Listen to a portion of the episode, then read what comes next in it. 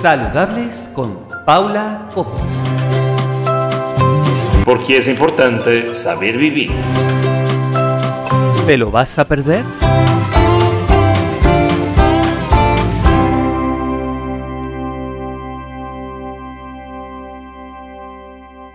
Hola, ¿qué tal? ¿Cómo están? Me llamo Paula Cobos y una vez más aquí en Saludables. ¿Conmigo? y con Ana, con Ana Yeida. Volvemos. Hola, Buenas, Ana, ¿cómo estás? pues bien, aquí pasando ya calorcito. Sí, sí, ya, ya está llegando el veranito. Ya, ¿cómo se nota, eh? Sí, sí, sí, ya a gusto ya. Y, y, además, y además que está ya la gente en la calle, parece que todo se está normalizando, ¿no? Sí, parece que da más vidilla, ¿no? Sí. El... La verdad es que a mí me gusta mucho el verano. Oye, ¿tú sabías? Bueno, hoy, hoy día 2 de junio, se celebra, imagino que lo sabes, lógicamente, porque además lo, lo has vivido en tus propias carnes. Hoy se celebra el Día Mundial eh, por la mm, anorexia, ¿no? Sí, hoy día 2 de julio, de junio, perdón, De junio, eh, sí. sí, se celebra el Día Internacional de los Trastornos Alimenticios en conjunto. No Ah, vale, de anorexia, todos en... sino de todos. vale. de ajá. todos los trastornos. Y bueno, pues yo solamente quería, ya, ya di mi testimonio en, en otro programa, y solamente pues quería, ya que hoy es el día este internacional, simplemente pues volver a re- reivindicar que desgraciadamente siga aumentando estas cifras de trastornos de la alimentación, que necesitamos más especialistas, más centros donde se puedan atender pues a estas enfermas, a estas personas, eh, que por favor vale ya de modelos alambres. Claro, es veamos que la seguimos realidad. teniendo esa imagen. Mira que yo, fíjate tú, que la semana pasada hablé, que fue con lo que iniciamos la sec- una nueva sección en la que eh, se inició con Eva Burgos, que es la coordinadora y organizadora de Miss Curvis International. Es decir, ese modelo que tenemos por ahí de la belleza, que es de tipo palo, modelo palo, de fregona, Sí, pues ha cambiado. Y ahora eh, la moda el- tiene curvas. La belleza tiene curvas. O al menos ese concepto es el que intentan hacer llegar a toda una sociedad de que la, la moda y la mujer no puede ser talla S ni M. Porque No. la mujer real, la mujer real de la calle, tiene tallas XL, XXL, talla L, la 42, la 46, 52. ¿Y qué pasa con estas personas que no tienen derecho a poder vestir? Porque, Claro, es eso, es que vivimos en un mundo, pues, como digo yo, perverso, ¿no? Que define Claro. la belleza pues como un estado de enfermedad, porque realmente si viéramos la belleza, la belleza es como tú te sientes interiormente, pero una persona que está enferma no puede demostrar, no puede reflejar belleza. Entonces, eh, este sistema tan perverso y tan corroído, como digo yo, eh, saca un prototipo de mujer y todos tenemos que tener ese prototipo de mujer. Claro, desde bien pequeñas llevamos mamando eso de que tenemos que ser como ese prototipo de mujer. claro. ¿Pero ¿Por qué?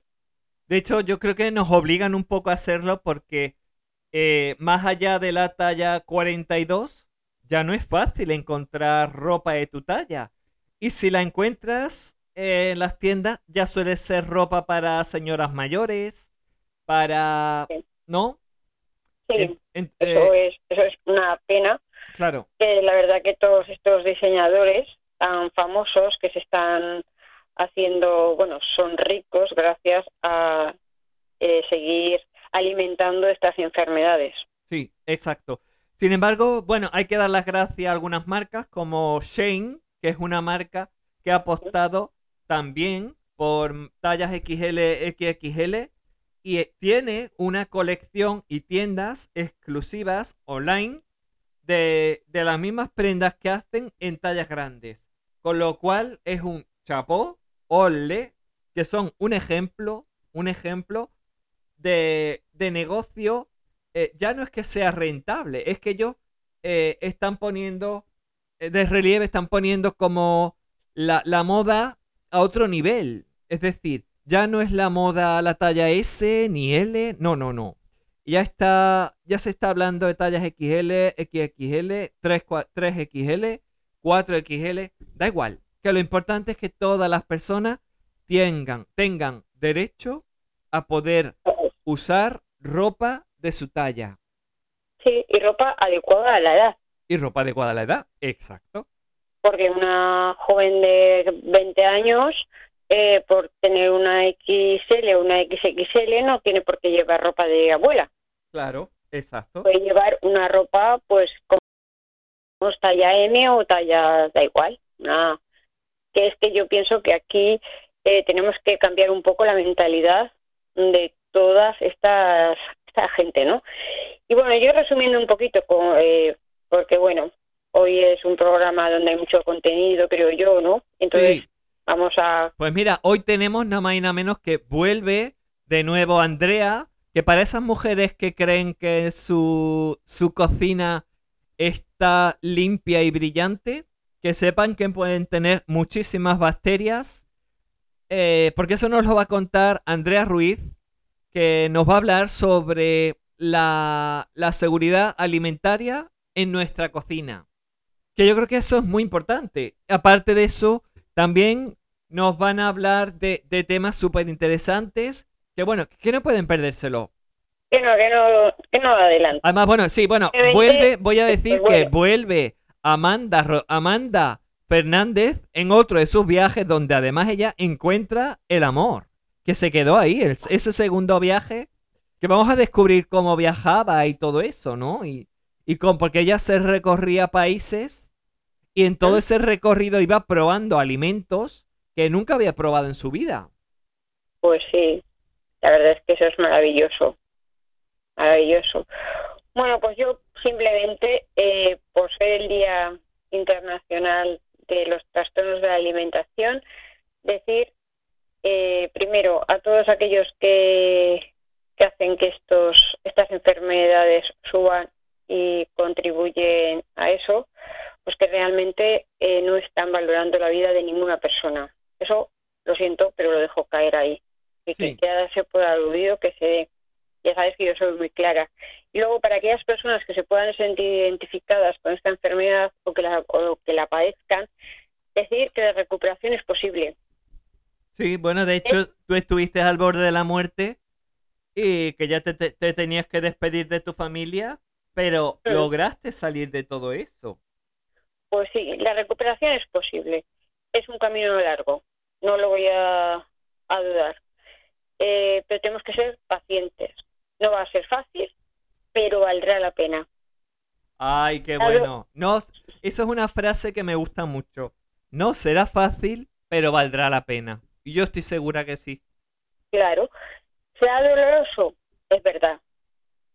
Implicará soltar todo, incluso quien creíamos que éramos. Claro, porque a Vamos. veces tenemos una visión distorsionada de quienes somos, pero es porque también nos han hecho creer que somos de un determinado determinada forma de ser que realmente no no no es cierto, ¿no? Pues no, implicará morir para volver a nacer. Tenemos que Claro. enterrar esa eh, persona enferma que hemos creado para volver a vivir otra vez, para volver. Sanar duele y mucho, pero na- nadie sale del infierno sin salir ileso. Claro. Pues Ana, eh, hay que volver, volver a- al principio. Tendremos que dejar gente en nuestro camino, por supuesto. Pero después, después, con la vida en nuestros ojos, ajá, con una mirada a tu alma más tranquila y más serena, podremos ser y estar y realmente ser que nosotras queremos ser, lejos de tantos médicos y de tantos tanto dolor, porque realmente es una enfermedad que causa mucho dolor a nivel mental porque no entiendes muchas cosas. Y siempre me gusta acabar con unas reflexiones, y en esta ocasión no iba a dejar, que dice, qué bonita la gente que no teme volver a empezar de cero, a pesar de los años, a pesar de los daños. Por eso decirles a pues todas aquellas personas que están pasando por enfermedades con llamados trastornos de alimentación, decir que se puede. Pues, ¿sabes una cosa, Ana? Dime. El pasado lunes, antes de ayer, mm. fue, bueno, la Organización Mundial de la Salud celebraba el Día Mundial sin Tabaco. Ajá. Que por cierto, desde saludables.tv, desde nuestras redes, yo hice una campaña para personas que gratuitamente quisieran dejar eh, abandonar el hábito y me puse para ello, pero bueno, no, no sé si ha sido por falta de promoción o, o la gente que realmente no quiere dejar de fumar, no, no sé muy bien qué ha pasado, pero bueno, quiero decir que si hay alguien que quiere dejar de fumar, que estoy aquí. Y le voy a dar eh, algunos trucos para que le sirvan para dejar de fumar. ¿Te parece bien? Pues, a mí me parece estupendamente. Yo siempre digo que todos esos hábitos... ¿Tú fumas? Eh, no, yo no, no, no, no. no, yo no fumo. Pero todos aquellos hábitos que perjudican a nuestra salud, deberíamos... No, nadie dice que es fácil, como en todas las adicciones y como todo, nadie dice que es fácil, pero que se puede. Sí. Mira, yo, en mi caso, por ejemplo, yo estuve fumando, pues prácticamente 10, 27, 28 años, casi, casi 30 años, 27, 28 años. Me fumaba un paquete de tabaco al día y en ocasiones paquete y medio. Intenté dejar de fumar más de una vez. Porque había veces que digo, joder, si es que, si es que no, no le encuentro ya sentido a fumar. No. Sí. Pero claro, es la adicción física y emocional a una sustancia que, que sabes que no te hace ningún bien, pero sigues ahí. Y porque te dejas llevar. Y hay muchas circunstancias por las que las personas podemos abandonar el tabaco de un modo no tan complicado, un poquito más fácil. Y es que bueno, el hecho de, haber intentado dejar de fumar en varias ocasiones, eso ya es un punto a favor. Pues sí, porque realmente las personas, yo pienso, ¿eh? De lo poco que sé un poco de psicología, o yo pienso, que, y por gente que tengo fumadora alrededor, que dice, dejo de fumar y a lo mejor se pega tres, cuatro, cinco días, que dices, bueno, ya he estado tres o cuatro, cinco días sin fumar, porque ahora vas de repente y dices, necesito un cigarro. Entonces yo pienso que antes de coger el cigarro, pienses, ¿por qué necesito el cigarro? Estoy más nervioso, ha pasado algo, ha pasado no sé qué. Mira, las circunstancias que te hacen volver a coger ese cigarro cuando durante cuatro días, o yo que sé, el tiempo que necesites, mira a ver qué circunstancias, qué ha cambiado en ese momento para que tú vuelvas a necesitar ese cigarro. Intenta solucionarlo antes de coger el cigarro. Yo qué sé, tomándote una infusión, yéndote a pasear, cualquier... Claro, comer algo. aunque sean, aunque vayamos a coger unos cuantos kilos emocionales de más, pero no es, eso luego se van. Si cogemos unos kilitos, luego se van solos. Pues sí. Pues yo creo que hemos dado eh, las dos recomendaciones de esta semana, que además van con la semana, ¿no? Sí, exacto. Y, y que bueno, que aquí nos tienen, como siempre. Sí. Y bueno, y hay que decir que tenemos programas para rato. Que tal día como hoy, tal día, que la gente lo sepa, que tal día como hoy, Ana y yo estábamos grabando el primer programa de Saludables con Paula Cobos y que se emitió un día 3 de marzo de este año. Y ya van a ser tres meses en, los que estamos ahí con nuestra audiencia, que la verdad, no, no sé, creo que hemos sorprendido hemos hecho muchos cambios, hemos agregado a colaboradores muy interesantes. Bueno, yo creo Bueno, que... que somos, eh, tenemos ahora oyentes y ya tenemos también gente que nos puede ver. Ah, sí. Esa es la última novedad para quien no lo sepa y que quiera engancharse. Pues sí.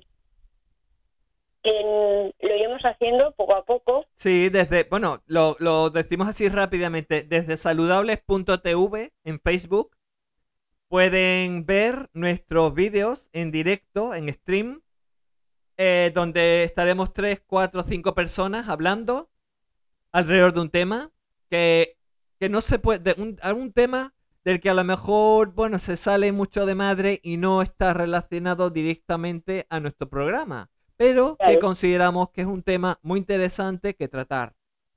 Pues sí. Y así, pues Bueno, bueno, el próximo, sí, dime. Que yo me voy a tomar el sol. Me voy a la playa ahora. Ay, qué suerte tienes que yo aquí en Sevilla me pi- aquí tengo Mata las Cañas, que no está muy lejos que digamos, pero sin coche ni nada, un poco complicado. Hay que tomar vitamina D. Qué mejor que tomar vitamina D tomando el sol. Sí, cierto, cierto. Tomando el sol y unos bañitos en la playa para que también el agua salada nos ayude a limpiar toda la energía que tenemos. Ay, eso es verdad, eso es verdad. Sí.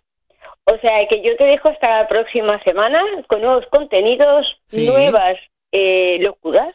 Que la semana que viene tenemos una gran sorpresa porque hablamos sobre frutos secos y Pues, va a ser un programa para reírse mucho. Mucho, mucho. Cosas que pensamos que estamos comiendo frutos secos y no son frutos secos. Ajá. dejamos. Y, bueno, y, y recuerdan que el pan más caro del mundo, pues hay aún algo mucho más sorprendente que el pan más caro del mundo. Y eso lo traeremos el próximo miércoles a las una y cuarto, aquí en Radio Miraflores Sevilla, en nuestro programa Saludables con Paula Cobos. ¿Se lo van a perder? Chao. Chao. ¡Chaito! Adiós. Saludables con Paula Cobos. Bueno, y una semana más que yo creo que ya... No sé si la habréis echado de menos. Yo desde luego sí que la he echado de menos. A nuestra Andrea Ruiz, que como bien sabéis nos trae las, no- las últimas noticias en cuanto a tecnología, avances, a, bueno, a todo lo que tiene que ver con la seguridad alimentaria, sobre todo, y todo lo que está relacionado con eso, ¿no? En el caso de hoy vamos a hablar la seguridad alimentaria, pero desde un punto de vista más cercano. Vamos a hacerlo desde nuestra propia casa, porque bueno, buenas tardes, Andrea, ¿cómo estás? Muy bien, muy bien. ¿Tú qué tal? Bien. Pues mira que estoy yo comentando que nos vas a hablar acerca de la seguridad alimentaria en nuestras casas. Sí, sí, sí. Más cercano de lo que creemos. Sí, porque cuántas cosas haremos mal y no sabemos. Mira, yo solo te digo que la mayor parte de las toxicoinfecciones que hay es, es en, no es en las industrias, sino en, la, en nuestra propia cocina. O Tenemos sea- malas prácticas de higiene Claro. en nuestra cocina. Mm. Que ya no es que podamos un huevo que se ha estropeado, que lo comamos en mal estado y no nos demos cuenta. Y... No, no, no, no. Que es que eh, el tema da para más. Para mucho más. Vale. Mucho más. Como, por- bueno, ¿te, te ha pasado alguna vez algo y, y de eso has aprendido? O, no, o has tenido suerte y has escapado bien y simplemente has aprendido, has estado muy pendiente, eh, porque lo has estudiado también y bueno, eh, has tenido esa ventaja que mucha gente no tiene porque tú has tenido un acceso a, a una información que mucha gente no tiene. Pero bueno, que ahora aportamos a la gente esa información a través de, de ti.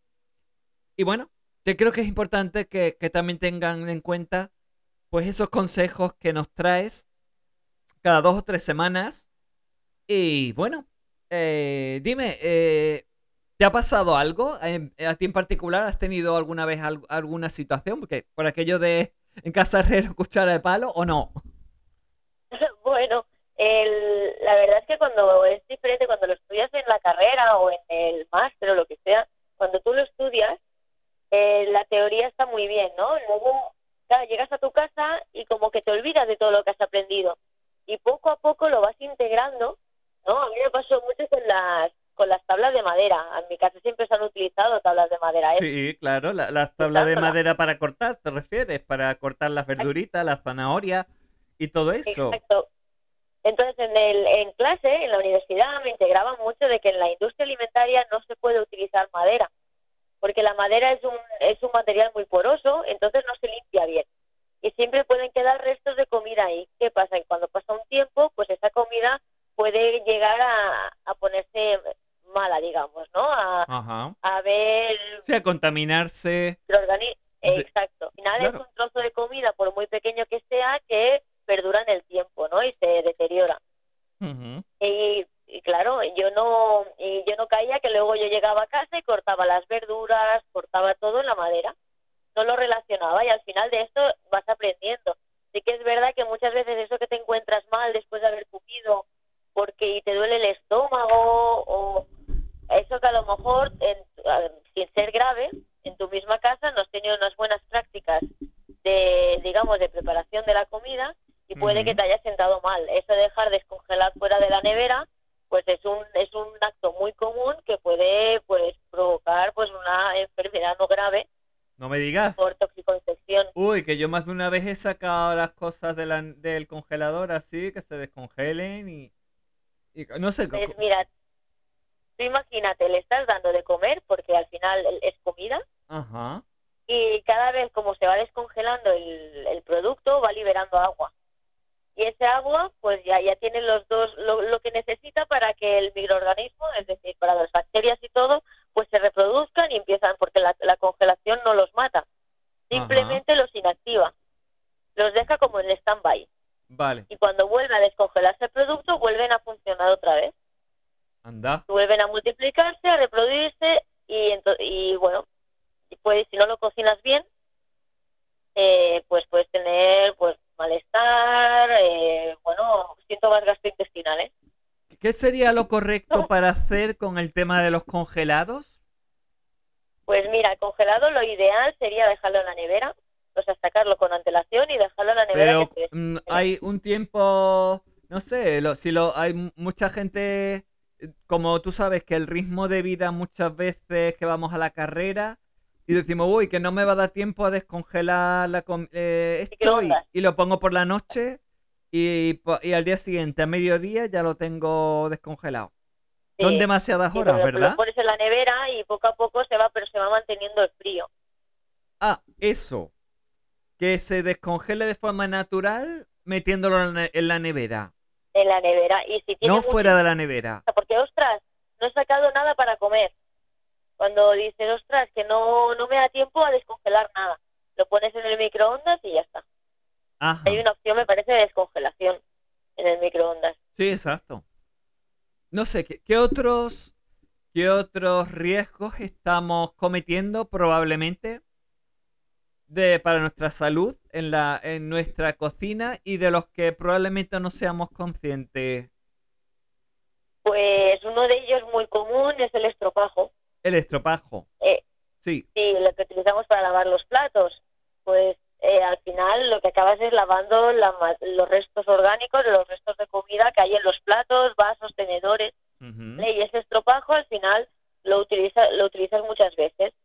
Ah, también es un material muy poroso y se queda también la materia orgánica, los restos de comida se quedan en el estropajo y no se limpian bien.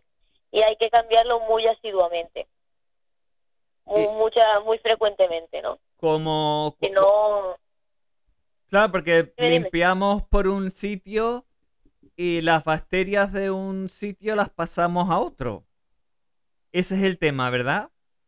eso de que a veces dejas los platos sin lavar durante toda la noche y luego lo, los friegas con el estropajo y luego el estropajo lo dejas tranquilamente en porque no se lava bien, por mucho que tú le, pues, pues, le pongas jabón y tal, si te fijas muy bien te quedan restos de comida. Los tendrías que sacar uno por uno. Y además, esos son los que ves. Pero luego no ah, ves. Hay, hay restos de comida muy pequeños o que se han quedado dentro del estropajo. Y tú los dejas allí encima para, la siguiente vez que comas. Y entonces al final, y en verano más, que la temperatura es más elevada, bueno, y al final acabas cogiendo eso que está contaminado y lavas los platos que se supone que los estás limpiando, ¿no? Uh quedan limpios. Y bueno, es, es, un, es un caso muy común y que la verdad es una de las cosas que, que te he comentado antes, que al principio no caes y que luego te vas... Yo creo que, claro, es que yo creo que más de uno de nuestros oyentes, más de una de nuestras oyentes, se tiene que estar echando las manos a la cabeza pensando, anda, la que estoy moviendo lo- las bacterias de un sitio a otro. sí, sí, sí. Sí, sí, sí. Igual que el trapo, el trapo al final, Eso, los trapos de cocina, que se quedan húmedos. los que se quedan húmedos es una fuente muy buena para que crezcan los, la- los microorganismos. Claro, porque en verdad lo suyo sería ponerlo a secar al sol, ¿no? Al sol mueren todos los, todos los bichos mueren al sol. no solo los vampiros. Bueno, más o menos, sí. Pero bueno, lo ideal sería cambiarlo frecuentemente, eh, limpiar, ¿sabes? Eso que no, no se tarde mucho en cambiar el trapo. Y eso bien, dejarlo secar muy bien, no, no utilizarlo y colgarlo directamente que se quede eso húmedo, sino secarlo y ya está. Y Y- otra cosa que quería comentar, que creo que es muy importante decirlo, Ajá, para que la gente sea consciente que una, una alternativa a las, a las tablas de madera, eso. eh, ¿Qué podemos hacer? tablas Vamos a darle soluciones a nuestros oyentes. ¿Cómo, por, qué ¿Por qué cambiamos esa tabla de toda la vida que la tenemos ahí, que está ya arañada, perdida, que tiene más rayas que... Pues mira, esas rayas es por donde se mete la comida que tú no ves. claro, es eso lo que yo, yo estaba pensando, en esas rayas que hacen los cuchillos. Es donde están ver, todas esas rayas- colecciones de bacterias, porque aunque pongamos lejía, tampoco es una garantía de que vayamos a, a, a eliminar todas las bacterias con la lejía, ¿no? No, no lo es. Entonces lo que lo que este, bueno recomiendo es son las tablas, las maderas de, bueno, maderas está mal dicho, las tablas de plástico. Ajá. Las que venden en el chino de la esquina, por ejemplo. Sí, pero que sea apto para consumo alimentario también. Vale. Tienen que ser aptos. Que sea, claro, porque probablemente nos estén vendiendo, claro, porque muchas veces cuando dices, uy, qué barato, uy, qué bien. Pero claro, no estás pensando eso, lo que tú acabas de decir, que sea para uso alimentario. Claro, porque los plásticos, nosotros, eh, yo como trabajo también en la industria, eh, los plásticos lo que hacen es, la, es migran, ¿vale? Al final son, son materias, ¿no? Sí. Y migran y se hacen en los, en los plásticos que son eh, de uso alimentario, tanto los plásticos, el cartón, todo lo que toque y tenga la- el certificado, o el- digamos la estampación de la copa con el tenedor, significa que se ha hecho un estudio de la migración de estas ma- materias, del plástico, del cartón, del propio material, al alimento, ¿vale? Y entonces te certifica O sea que esa es la, esa es la, esa es la prueba de que es puede- de que podemos estar tranquilos que... Sí. Vale. Sí, sí, sí, sí. Y bueno, el utilizar estas tablas de plástico como sustitución de las de madera. Y además una tabla de plástico para cada tipo de alimento. Ah, vale, vale. Claro, porque sí, eso también lo estaba yo pensando, claro, porque yo puedo estar cortando, no sé, un filete de pollo, le doy una agüita y ahora cojo la zanahoria y la pico así, Claro. Y luego la zanahoria te la comes cruda. sí, por ejemplo, para la ensalada.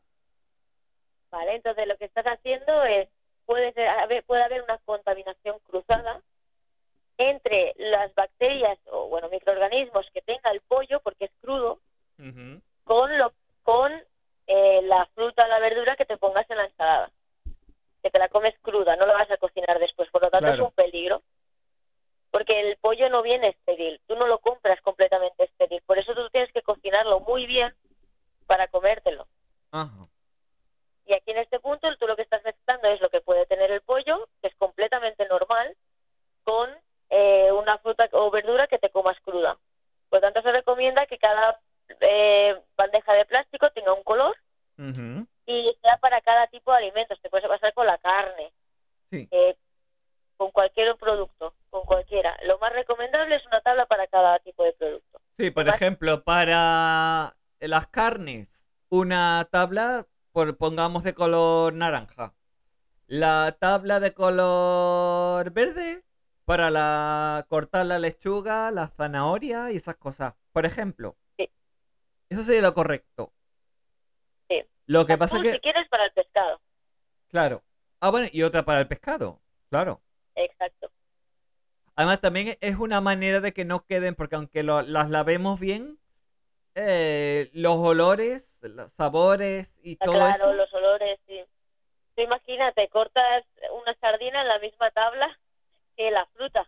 Aunque tú le pases el agua, el olor, al final se te puede pasar a la fruta o la verdura que cortes. Claro. Entonces, con esta manera también evitas este, esta, este cambio de olores. Ujú. ¿Y hay algún error que solamos, so- solemos cometer en las cocinas? me encanta esta pregunta porque hay una que me encantaría, me encanta hablar por aquí porque puedo, ¿sabes? Tienes total libertad. Ya lo sabes. Expláyate lo que tú quieras. La- los oídos de nuestros oyentes están ahora mismo mm, muy pendientes de lo que estás diciendo. Y justamente a la hora de la comida. Y justo a la hora de la comida. A ver qué acaban de hacer mal, que están cocinando, nos están escuchando y se están dando cuenta que están utilizando la misma tabla para, para todo. Sí. Por ejemplo. Pues, pues hay una cosa que, que la verdad es que muy poca gente sabe, y es que primero de todo los huevos tienen que estar en la nevera. Sí, claro. Bueno, por cierto, bueno, po- ahora que lo dices, fíjate tú, que los huevos me... A la persona que yo le compro los huevos, que son huevos de, de sus gallinas, que no son los huevos de supermercado, que no tiene nada que ver, porque tú los compras como frescos los de supermercado, y yo creo que realmente no tienen nada de frescos, porque compro los huevos a, a Fede, se los compro y los pongo en la sartén y es que es otro mundo, otra historia de sus gallinas. Depende de lo que coma, depende de la- lo que coma la gallina, el huevo puede cambiar muchísimo. Incluso el color, sobre todo el color, Así. la yema, cambia muchísimo. Y La que, medicina que tome, bueno, ¿cómo podemos, ¿cómo podemos saber, por ejemplo, que un huevo realmente está fresco o no? Porque yo siempre tengo esa, esa duda razonable, porque se supone que nos están vendiendo productos frescos, que no se puede- supone que, no que puede los huevos tienen que ser frescos, pero solo se tienen que suponer. Que yo creo que con los huevos, y no sé por qué, pero algo me dice que se cometen irregularidades con los huevos. ¿Puede ser? ¿Ha habido alguna... sí, yo en, en esto que miro los, los fraudes alimentarios que hay cada mensualmente, Muchas veces que hay retiradas de toneladas de huevos porque las, los venden como frescos cuando no lo son. Claro. Y eso se ve bastante fácil, porque digamos que el huevo, si os fijáis, tiene una, una cámara de aire dentro. Cuanto más grande sea esa cámara de aire, menos fresco será ese, ese huevo. Digamos que tú cuando abres un huevo eh, hay un espacio, digamos, vacío. Ujú. No sé si me estoy explicando bien. Sí, sí, sí. Y, y cuanto más grande sea ese, ese espacio vacío, menos fresco será y más flotará en el agua cuando lo hierves, cuando, bueno, cuando haces un huevo duro y flota, no es fresco. Bueno, y entonces, porque, claro, em, en los supermercados, esas estanterías que no están metidos los huevos en la nevera, más de una se pregunta, y bueno, y sobre todo además, que ves cajas y cajas y cajas y dice, bueno, todos estos huevos no lo van a vender en el día de hoy. Lo venderán mañana pasado. ¿Qué va? ¿Realmente voy a comprar huevos y van a estar frescos realmente? ¿Cómo sabemos si los huevos están frescos? Claro, porque es que los huevos evidentemente tienen su peligro. Sí, y tanto la que es la salmonela. Claro. Esto, si no cueces bien el huevo, o depende de si no tienen los, digamos, eh, estándares de calidad que tocan, puedes tener problemas de salmonelosis. Por eso el huevo es importante no dejarlo fuera de la nevera. Si tú haces una, una alioli o haces alguna preparación de estas cremas con huevo, es mejor consumirlas al momento y no dejarlas en la nevera, porque el huevo crudo es peligroso. Por tanto, si tú quieres saber si un huevo es fresco o no es fresco, Cuando lo cueces te queda una cámara de aire en el huevo. Ah, ah, sí, ¿Vale? cierto. Porque tú cierto. después lo pelas y te, te das cuenta que hay una pa- parte que es mucho más fácil de pelar porque no hay, digamos, carne, que está vacía. Ajá. Ese huevo, se- de eh, ese huevo sería fresco. Pero claro, cuando vamos a comprarlos, ¿cómo podemos saber si son frescos o no? Todos los, todos los huevos tienen una fecha de, De caducidad. digamos, de, de consumir, una fecha de caducidad, ¿vale? O sea, tú tienes que consumir esos huevos antes de que pase la fecha. Co- Tú, realmente tú tienes que fiarte de lo que te diga la empresa. Sí que es verdad que hay alguna algún operador, algún dueño que te la intente colar Claro, porque si no vende 30 docenas de huevos y se le van a quedar ahí. Ahí está lo que se llama el desperdicio alimentario. Si las tiendas no lo venden, pueden, ahora están haciendo muchas campañas de venderlo al 30%, de venderlo al 25%, y te avisa de que tienes que consumirlo de ma- manera inmediata. Yo, por ejemplo, hará dos o tres semanas compré unos huevos Ujú. que ponía 50% de descuento, consumo inmediato. Eso significa que te están avisando de que la fecha de caducidad está a punto de, de, de pasarse y que ya no, no sería un huevo fresco, sino que ya podrías tener riesgo de, de sufrir alguna enfermedad a partir de ese huevo.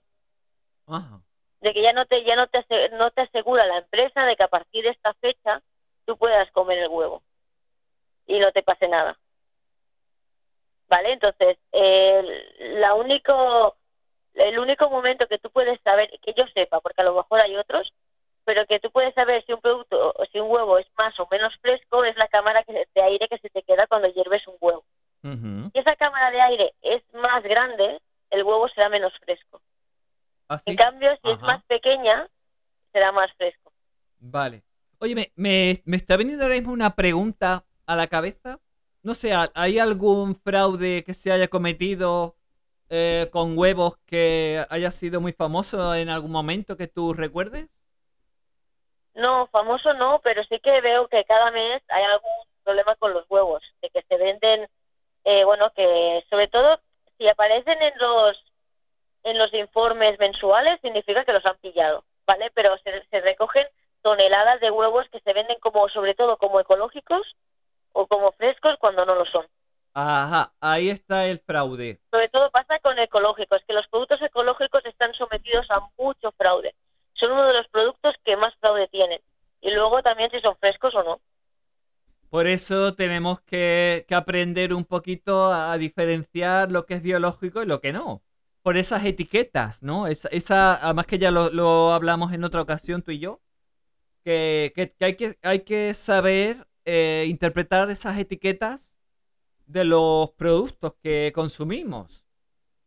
Sí, exacto. Exacto. Pero bueno, igualmente, eh, tú realmente no sabes si ese producto, tú te tienes que fiar de lo que diga la etiqueta, si es ecológico o no. Sobre todo los que más fraude te pueden dar en este tema son los payeses, los que te venden cosas de su propio campo, que te lo pueden vender como ecológico cuando realmente no lo sea. Ajá. Cuando viene de una, de una, digamos, de un supermercado, el producto es menos probable que te hagan un fraude de este tipo, porque los controles que tienen los supermercados son muy exhaustivos, mucho. Para- Ujú. Para, sobre todo Mercadona, tiene unos controles espectaculares. Y que te pueden haber, te pueden hacer fraude, obviamente, porque es imposible controlarlo todo. Pero los productos que más pueden sufrir fraude son aquellos que te vende que te vende el payés del pueblo, que te vende el, ¿sabes? Más empresas más pequeñas que no tengan tanto control. Ah, sí. O sea, es más probable que los fraudes alimentarios se den en pequeñas tiendas antes que en, Exacto. en grandes Super- superficies. grandes superficies. Ajá. Sí, porque al, no les interesa a las grandes superficies hacerte un fraude de estos. No les interesa para nada porque el impacto que tenga es mucho mayor Ajá. en una empresa tan grande.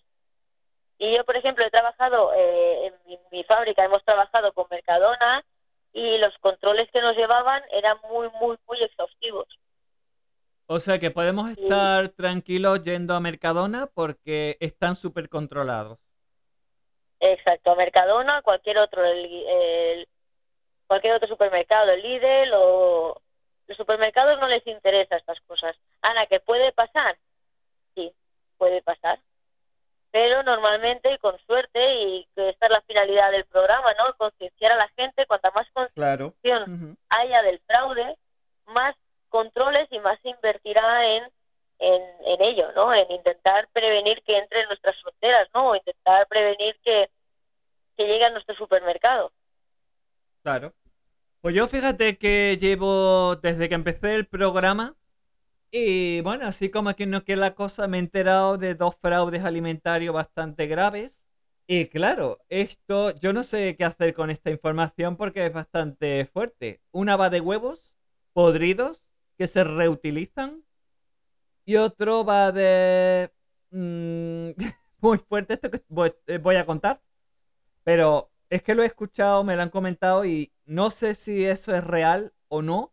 Si ocurre, la persona que me lo ha contado es de mi total confianza, con lo cual no me cuesta mucho poner en duda.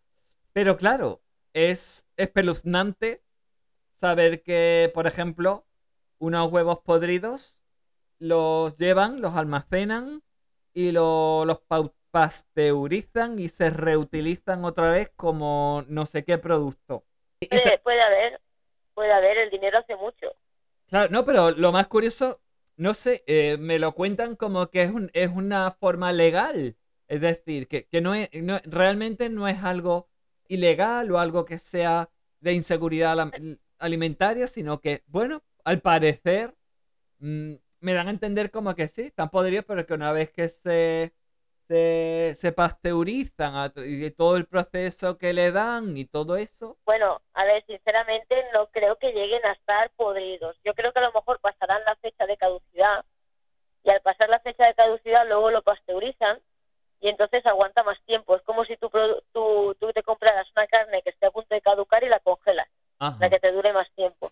Ah, vale. Creo que tiene que ir por aquí. No creo que estén podridos y en mal estado y se pasteurizan porque no te aseguran la pasteurización. Con mucho podrías esterilizarlo, pero no pasteurizar, no, no, no. No creo que estén en mal estado los huevos. Vale. Y una cosa, si descubrimos, por ejemplo, no ya yo, alguien nos cuenta, pues mira, eh, hay tal alimento que ocurre esto, lo otro, ¿dónde debemos de acudir si nos encontramos algún tipo de alimento o producto relacionado con la alimentación que pensemos que pueda estar eh, sufriendo algún tipo de, de estafa alimentaria?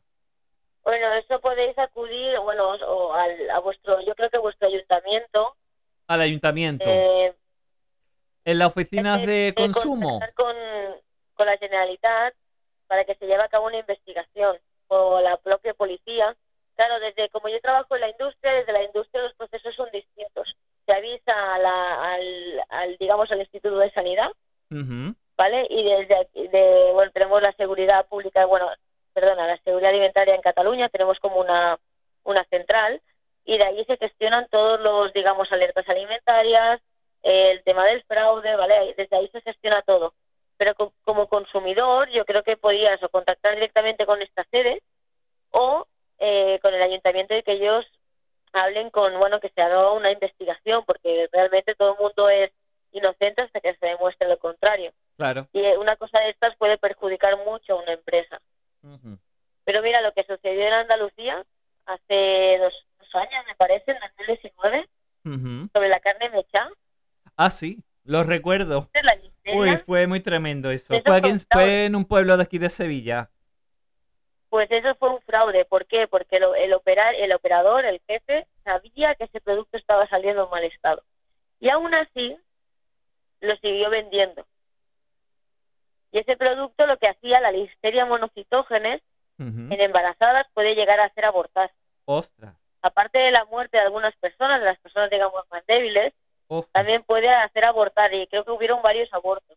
Ay, madre mía. Y si lo come un niño ya ni te cuento. Pero pero sí era y el, el operador seguía vendiendo ese producto porque la verdad es que retirarlo todo costaba mucho dinero y no le interesaba para nada. Entonces, bueno, esto es un tipo de fraude también. Sí. Por eso yo creo que personas como tú que nos ponen sobre la pista de, de todas esas cosas que, que pueden ser un fraude alimentario, todas esas cosas que tenemos que vigilar desde nuestra propia casa, como ya hemos comentado hace unos minutos, no sé, a cuando vamos a comprar y mirar una etiqueta, por ejemplo. Exacto. Es que todo eso es tan importante y lo que, y lo que ya dijimos, es decir, es que no hay una educación al respecto, ni, ni con respecto a, la, a las caducidades, ni con respecto a las etiquetas, porque una etiqueta muchas veces es un jeroglífico. Sí, y ahora, y ahora mismo ha salido una noticia de que Danone cambiará su fecha de caducidad de los yogures por fecha de consumo preferente. Entonces la gente, ostras, ¿pero qué significa fecha de caducidad? Claro, eso, ¿qué significa? Y ahora, han cambiado los yogures, han cambiado todo el... Ahora ya no es fecha de caducidad. ¿Qué significa? Una fecha de caducidad significa que tú pasada esa fecha no puedes consumir el producto porque la empresa no te asegura que ese producto sea, digamos, inocuo, sea seguro. En cambio, con fecha de consumo preferente depende de qué producto tú puedes consumirlo X días más tarde. Hay productos que quizá puede durar un mes, el chocolate creo que hasta un año más tarde de, haberse, de haber pasado esta fecha. las conservas, eh, todo esto tiene fecha de consumo preferente. Porque tú pasada esta fecha puedes seguir tomando el producto. Y ahora el yogur te han puesto fecha de consumo preferente, que significa que tú unos días más tarde de esa fecha puedes seguir consumiendo el yogur. Y eso se ha hecho para intentar evitar que se tire tanta comida a la basura. Ajá. Sí, eso es lo que se llama un consumo responsable. exacto. Que es el ideal que deberían de hacer todos los países occidentales, todos los países donde el materialismo y el consumo es brutal. Y bueno, que, que sea un poquito más responsable, yo creo que es tarea de todos desde nosotras, nosotras, nosotros, desde nuestras propias casas, a bueno, las grandes superficies, los empresarios, todos. Debe ser, yo creo que todo eso tiene que ser como de, mutuo acuerdo, ¿no? Con entre los ciudadanos, entre... Cuanta más concienciación, los empresarios más se esforzarán. Eso está claro. Porque digamos que la industria se adapta a lo que quiere el consumidor.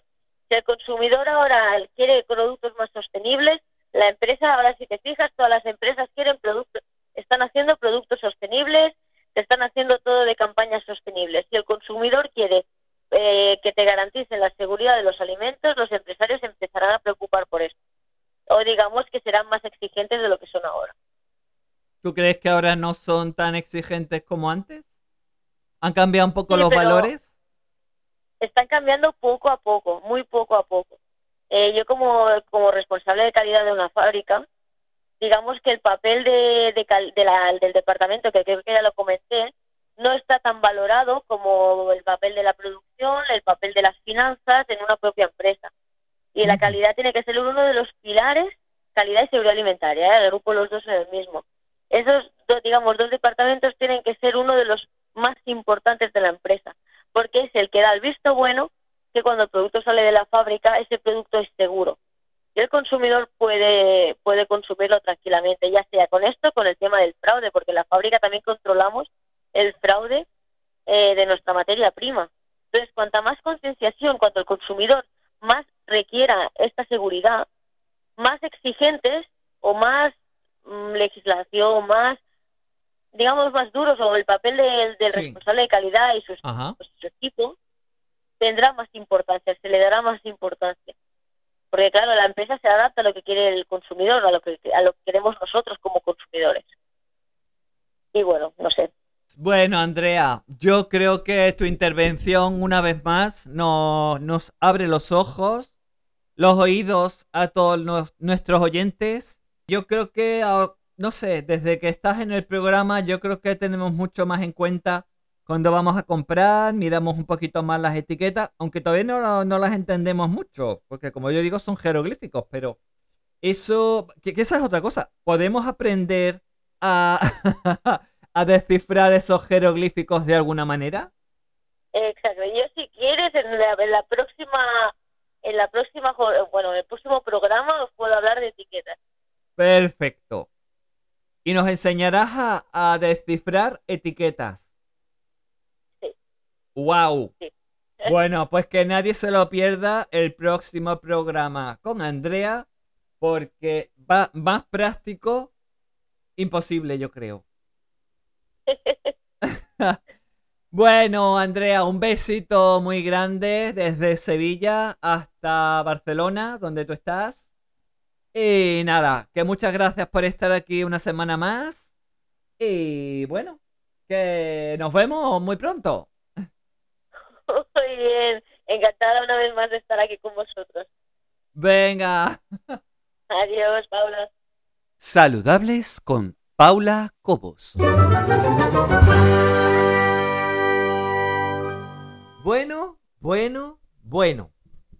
¿Recuerdan hace unas cuantas semanas que hablábamos con Amanda, eh, que es una ya de nuestras colaboradoras, que además nos- ella nos habla acerca de la cocina macrobiótica, pero hay algo que, que descubrimos y es que ella hizo ese viaje, eh, bueno, ese viaje, es que no fue un viaje, fueron unos cuantos viajes.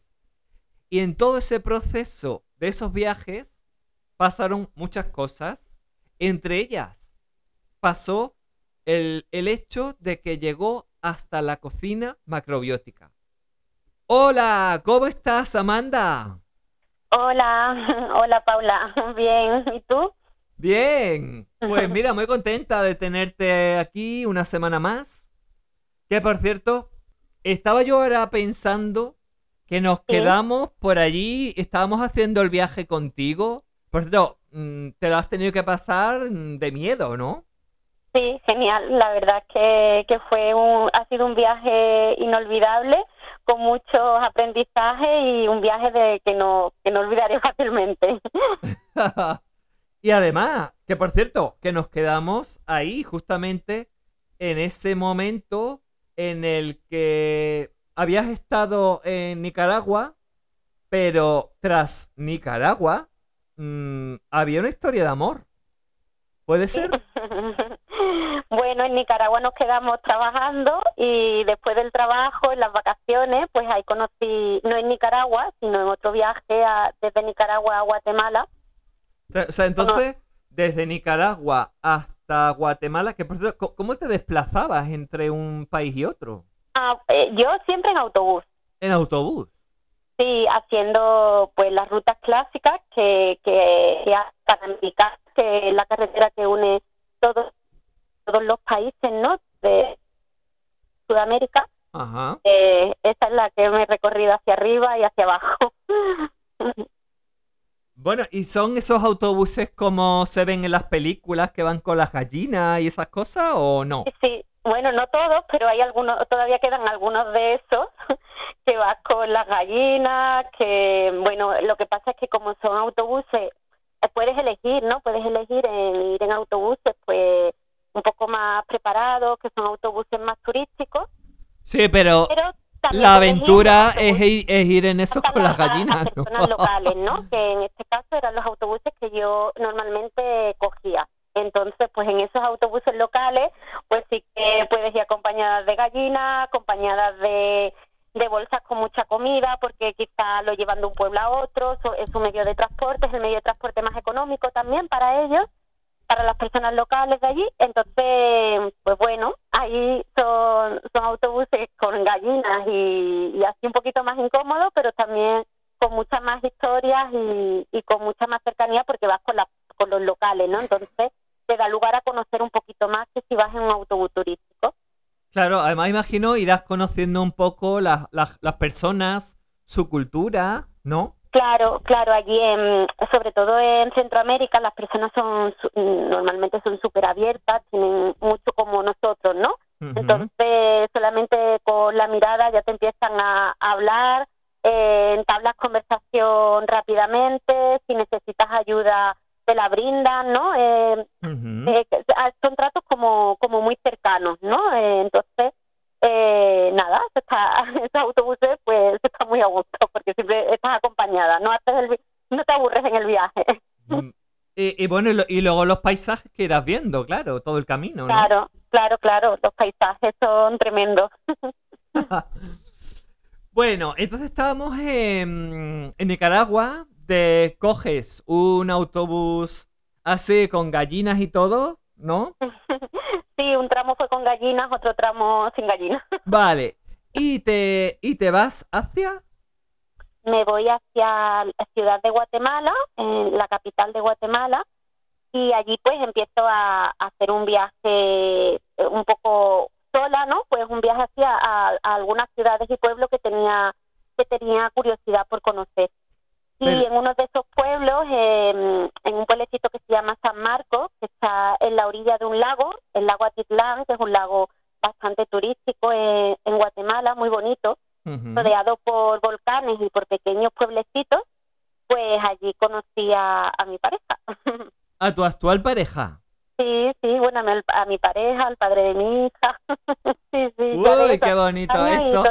Esto es una, esto, esto suena a que el- en el viaje hubo una historia de amor preciosa. Sí, sí, bueno, fue el detonante como para que después de eso... ¿Empezó con algún alimento? ¿Quizás con una comida? No, pues ¿Con mira, un... guacamole, ¿Vamos a tomar un café? ¿Cómo, cómo? Que, empe- eh, que empezó con un guacamole. Ah, o sea, ¿ves? Eh, es lo que decíamos Ana Yeida y yo, que hay muchas relaciones que se han empezado... con, Venga, vamos a quedar para tomar un café. Vamos a tomar... Pero no, es que tu caso fue un guacamole. Sí, sí, mi caso fue que, mm, bueno, estábamos en una en una casa, ¿no? Llegamos los dos, a la- eh, coincidimos los dos en la misma en una misma casa donde había una plantación de guacamoles y fuimos, oh, de guacamoles, perdón, de aguacate, De aguacate. eso, y Sí. fuimos a recoger aguacate juntos y luego hicimos guacamole y así empezó todo. Ajá. El aguacate que, que unió hasta el día de hoy. Sí, ¿Y, y tu chico, tu pareja, también se interesó por la cocina macrobiótica o...? Bueno, pues ¿O eso llegó después? la verdad que que, aunque- que, que, viene de familia de que, que se dedican a, a la cocina, ¿no? Pues tanto de en su familia materna como pa- paterna eh, tienen bares por él es del norte de México y tienen bares donde se dedican a hacer guisos típicos de, de la zona. Sus abuelos son panaderos, entonces es una persona que siempre está rodeada de que ha crecido en los fogones, ¿no? Sí. Entonces, a aunque él no hace la macrobiótica como yo, ¿no? Él eh, es más permisivo y también come otras cosas y, y la vive de diferente manera que yo, pero los dos amamos la cocina y, y nos encanta y estamos siempre investigando, probando cosas y, y bueno, es el centro de nuestro el centro de nuestro hogar es la cocina y todo se cocina ahí. Ajá. Y entonces, eh, ¿él es de, de Nicaragua? ¿De, de dónde No, es? él es de- del norte de México, él es mexicano. Ah, él es mexicano, pero ¿cómo, un mex- cómo conoces a un mexicano en...? ¿O es que fue un, un Pues, viaje posterior? No, él, porque él también estaba viajando, él estaba viajando hacia el sur, de México se fue a Guatemala y yo Otro aventurero como tú.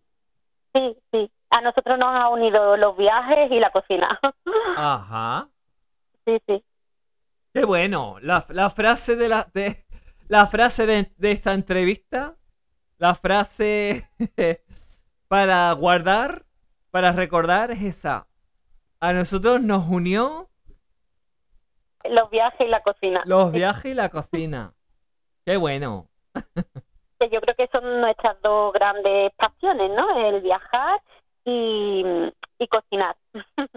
¿Y, y, y dónde- y esa aventura gastronómica con la cocina macrobiótica, dónde empezó realmente? Bueno, Porque tú me hablaste Ay. que... Ah, Sí, dime. cuéntame, que, ya, ya en, el, en el programa anterior, que es donde te conocimos, Sí. nos dijiste que, mm, que, que tuviste conocimiento ya en Italia, sí, ¿verdad? Para mí la macrobiótica empieza mucho antes de este viaje a Nicaragua, empieza en Italia y a partir de ahí empieza a leer libros, a, a investigar un poquito, ¿no? Y ahí es donde me hace como un clic y, mm, y empiezo a, a ver qué es, a experimentarla. Y bueno, y en el viaje no siempre me era posible porque fue un viaje muy largo, estuvimos dos años y medio viajando aproximadamente. Y no siempre teníamos ingre- los ingredientes que queríamos ni, ni disponíamos de la de cocina como como quería como nos hubiera gustado para, para cocinar, ¿no? Pero bueno, el viaje nos lo tomamos como un aprendizaje también, comiendo en cada sitio lo, lo típico, ¿no? Dentro, bueno, elegíamos lo que nos cuadraba a nosotros un poco más dentro de las comidas típicas Ujú. y ahora en, la, en las Ah. tradiciones, en los guisos antiguos, en, las- en los cereales, en las legumbres, en las verduras de estación. Entonces, aunque suene así como un poco raro, no es más que algo totalmente de sentido común y sencillo. Claro. ¿vale? Sí que a lo mejor en algunas ocasiones mezcla algunos ingredientes un poco menos conocidos para nosotros porque su origen... ¿Como, como Eh, cuáles, por ejemplo? Eh, ¿Perdón? ¿Como cuáles, por ejemplo? Pues mira, como la, macro, la macrobiótica realmente eh, viene de Japón, ¿vale? Es una filosofía de Ah, vida viene- y es- es Japón, Ah, mira, ese es un Eh, dato que no pues, teníamos. sí. Entonces, al- algunos, algunos platos típicos por los que se conoce la macrobiótica, como el miso, la sopa de miso, eh, al- algunos tipos de fermentos, algunos tipos de condimentos, el uso de algas en la cocina. Entonces, esos, esos tipos de ingredientes quizás a nosotros nos suenan un poco más raros, ¿no? Sí, Aunque hoy en día ya los puedes encontrar en, en- en muchos supermercados. exacto. Y tiendas especializadas. Yéndonos a lo sencillo de la macrobiótica y a su esencia, no pasa, no hace falta tomarse una sopa de miso para hacer macrobiótica. Unas lentejas con arroz Ajá. y verdura es macrobiótica también, porque están mezclando los ingredientes básicos, cereal, legumbre y verdura, ¿vale? Y es un O sea, lo equilibrado. repetimos, repetimos porque este me parece un dato importante. Sí. Los alimentos básicos de la cocina macrobiótica, Sí, cereales integrales, cereales Oye. integrales, ahí está el arroz integral, el, el mijo, la quinoa, que ya se, se escucha en los supermercados, el Sí. trigo sarraceno, que ya vemos muchos eh, muchas cosas en supermercados normales corrientes que contienen trigo sarraceno, ¿vale? Serían los cereales integrales. sí. Por, por otro lado, las legumbres, garbanzos, lentejas, chícharos, ¿vale? En todas sus variedades. Y luego las verduras, las verduras de estación, lo que se ve en cada momento. Esos son los, los tres pilares básicos de la, de la macrobiótica. Y ya luego está cómo los cocinan, ¿no?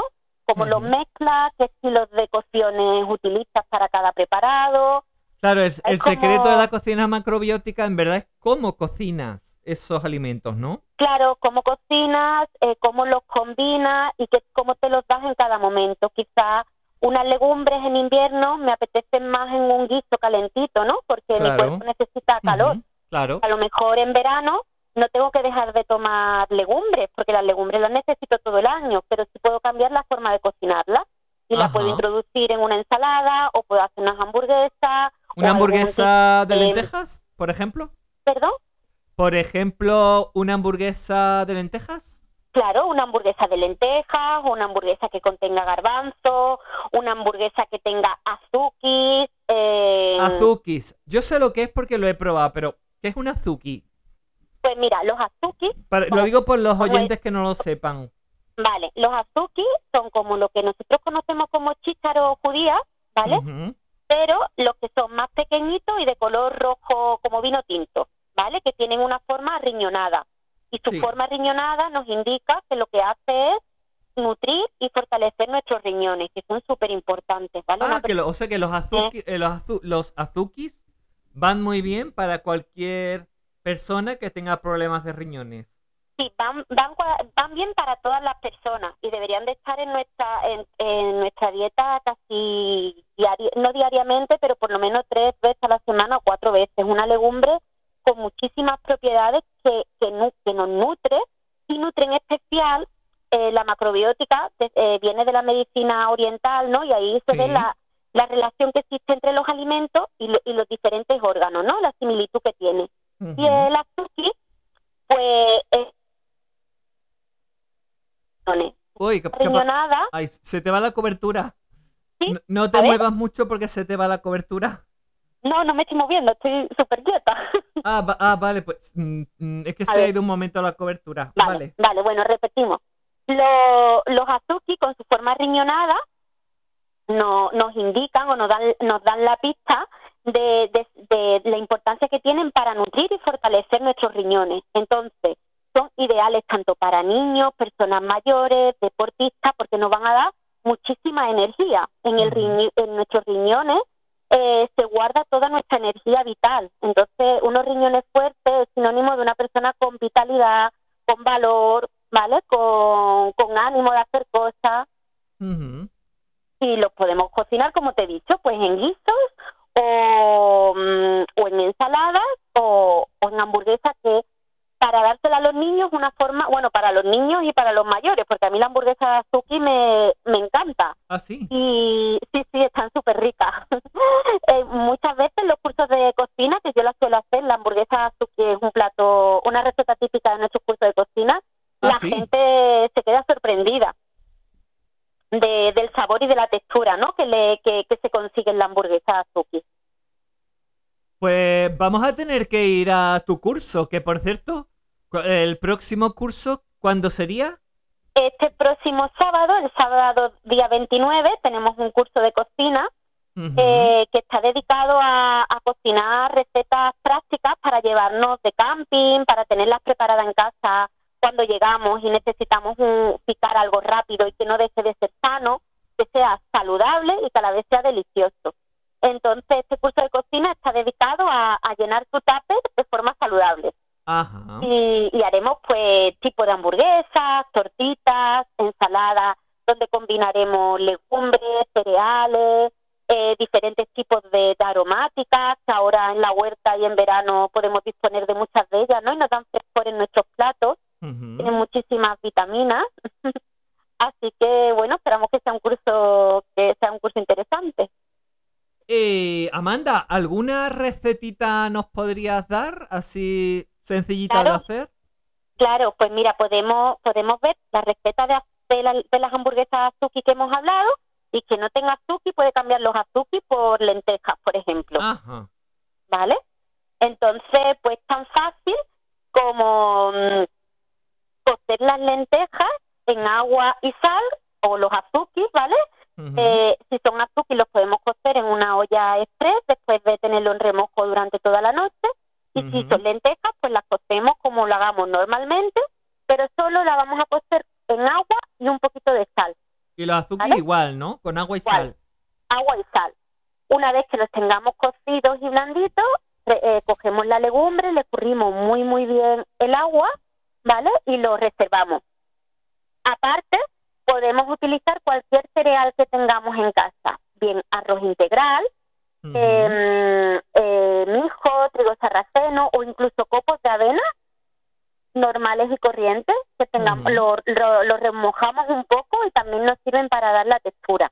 ¿vale? Avena Ya en copos. Avena en copos. copos Qué, de avena. qué interesante. Sí, si no tenemos ningún arroz ni nada cocido, pues podemos utilizar rápidamente copos de avena, ¿vale?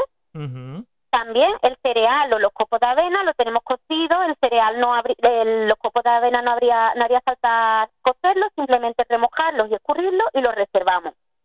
Y ahora pues cogemos cebolletas, zanahorias y cualquier verdura que se nos ocurra, ¿vale? Ahí le entran todas las verduras que queramos. Vale. Las cortamos muy pequeñitas, la zanahoria a mí me gusta más que cortarla, rallarla y la sofreímos.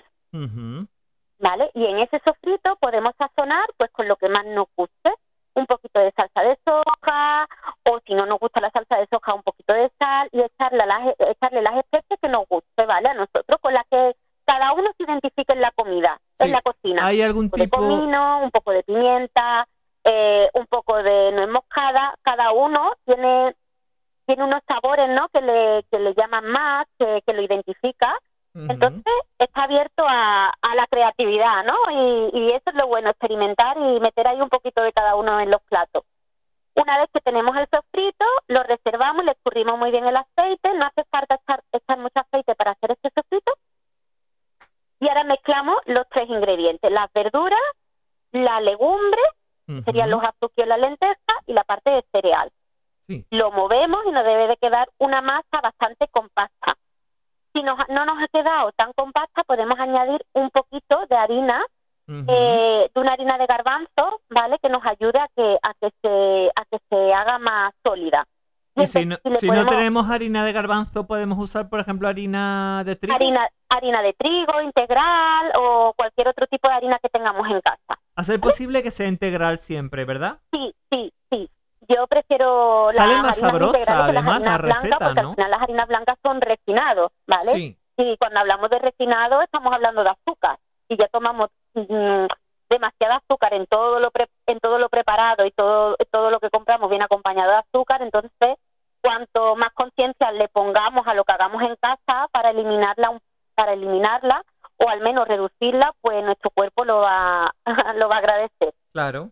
Entonces, ya que tenemos toda esa, esa mezcla, le, le podemos picar también un poquito de perejil, ¿vale? Para que le dé ese toque al que estamos acostumbrados en las hamburguesas quizás de carne y le vamos dando la formita de hamburguesa y bien, o las hacemos al horno, las podemos poner unos 20, 30 minutos a 150 grados, Ajá. ¿vale? Porque ya todo eh, sería para dorarla o bien lo más fácil es pincelar una sartén con un poquito de aceite y la doramos Ajá. y ya, y ya tenemos hecha nuestra hamburguesa y ya nos la comemos como queramos con los condimentos que, que Sí, a cada con- uno le, le guste. Con, con una salsa alioli, con, Una salsa con alioli, con ketchup. lechuguitas, con No, para los niños está claro que le van a con lo- poner...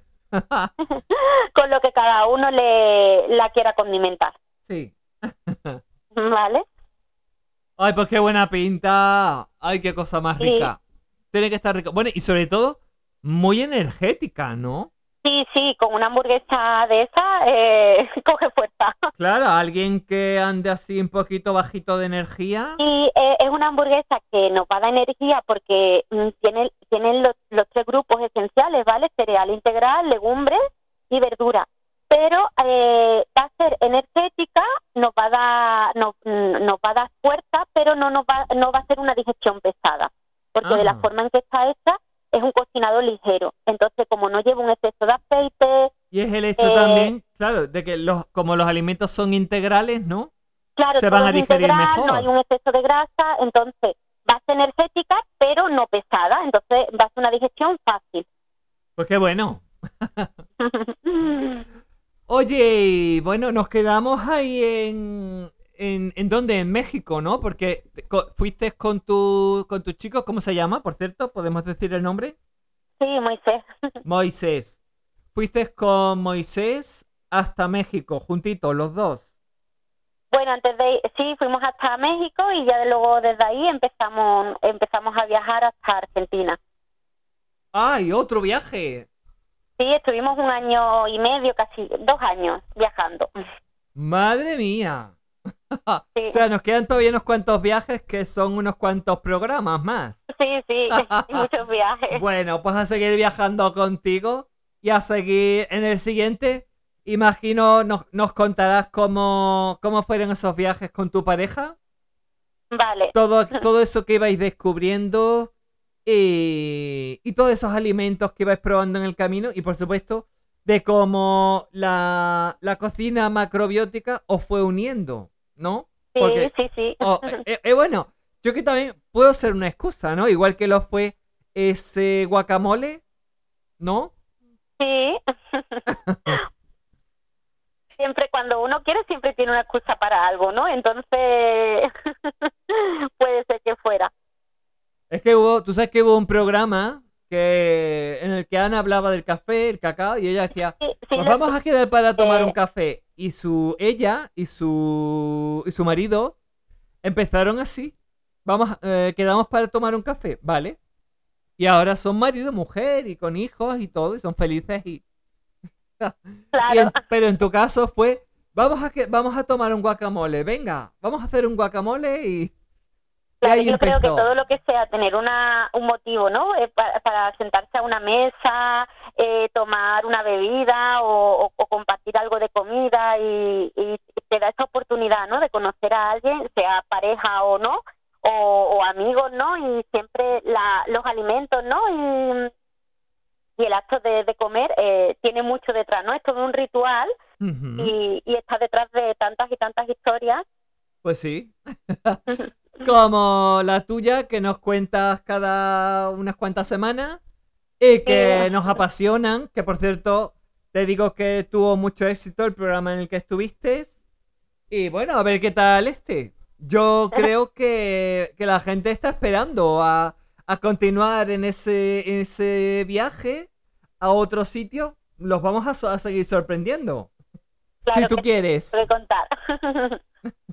Bueno, Amanda, eh, les recordamos a, las a, lo- a nuestros oyentes que pueden contactar contigo en la página web cocina La macrobiótica. macrobiótica.com. Eso, gran vida. Gran Vida. Sí, nuestra escuela se llama Gran Vida y así es como se puede buscar en las redes sociales, tanto en Instagram, Facebook y si no, pues a través de nuestra web cocinamacrobiótica.com. Ahí viene la información de todas nuestras actividades, cursos, talleres, retiros. Además he visto que hacéis un retiro y vais a hacer un retiro con es que incluía yoga, ¿no? Sí, sí, eh, el 11, de, 11, 12 y 13 de junio tenemos un retiro en la Puebla de Castalla, en un lugar maravilloso que es el Molino del Corcho. Todo es un complejo rural al ladito del río, en la ribera. Y nada, y ahí tenemos tres días reservados para, para desconectar y conectarnos con nosotras, con nosotros mismos y, y una bueno. compañera y yo, pues lo hemos preparado con muchísimo cariño para cuidar y cuidarnos a través de, mm, de talleres de cocina, de yoga, de descanso, de naturaleza y muchos y muchas actividades y talleres que tenemos preparadas para quien decida acompañarnos. Ya quedan poquitas plazas y, mm, y estamos deseando. Pues bueno, que a ver si la gente se anima. Y, y bueno, y que nos, nos cuenten luego cómo les fue. Claro Yo- que sí. Sí.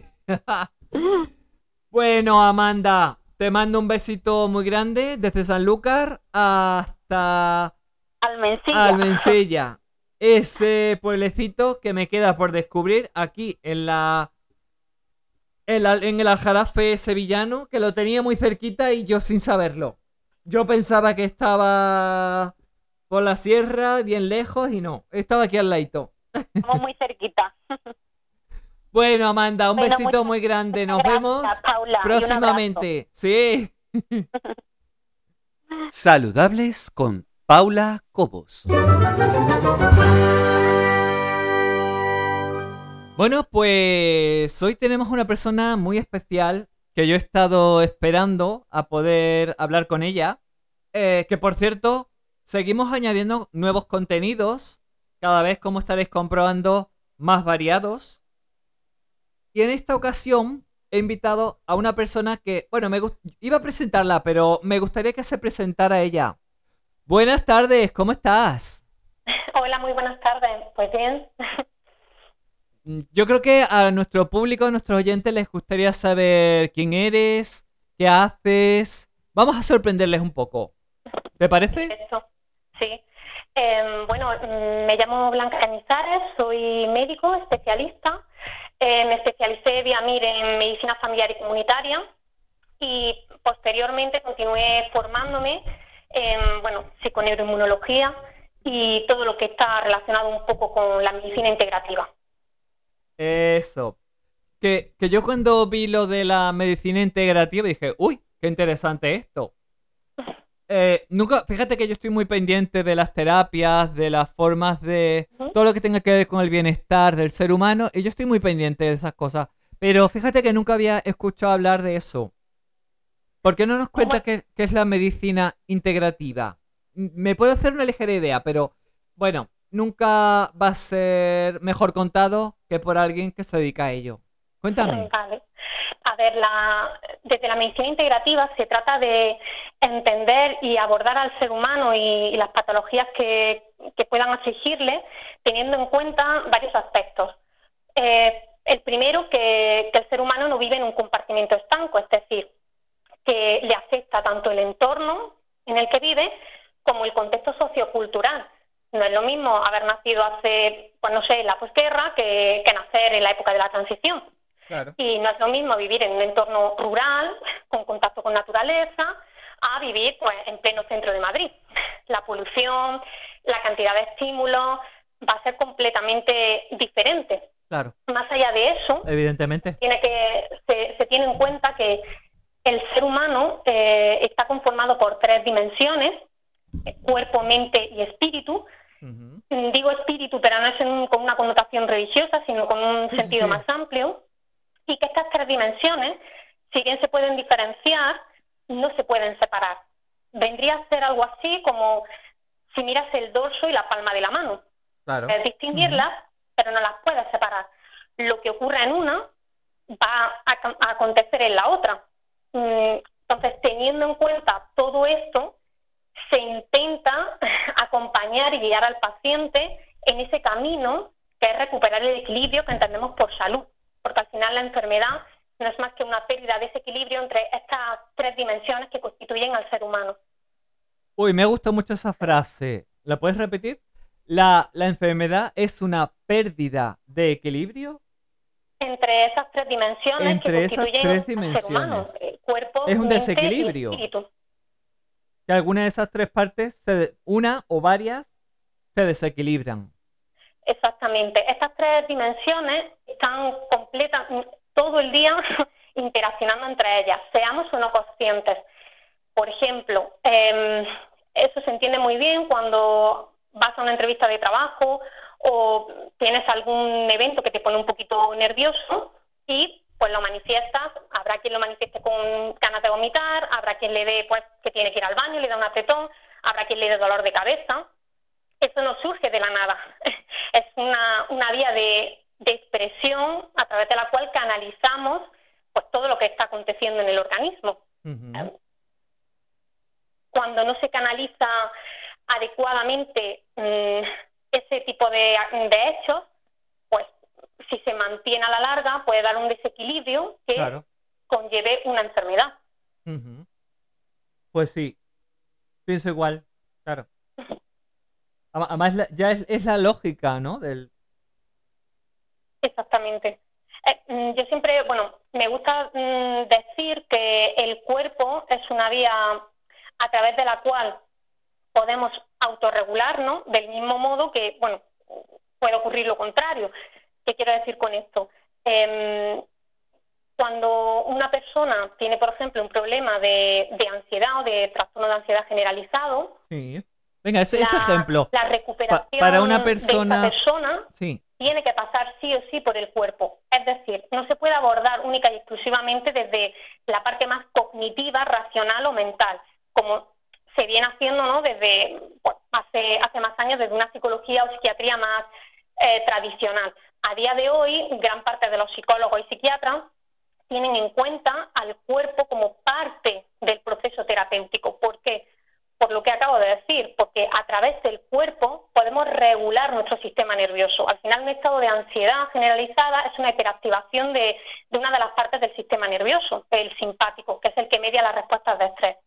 Pues bien, de la misma manera que si esa parte está muy activa y se refleja en el cuerpo con una hiperventilación, si tú utilizas la respiración y la pausas, haces una respiración más prolongada, puedes regular al sistema nervioso, de tal manera que desactives un poquito esa parte de simpático y actives la del parasimpático, que es esa otra parte del sistema nervioso que nos relaja, nos calma y nos permite reparar. Claro.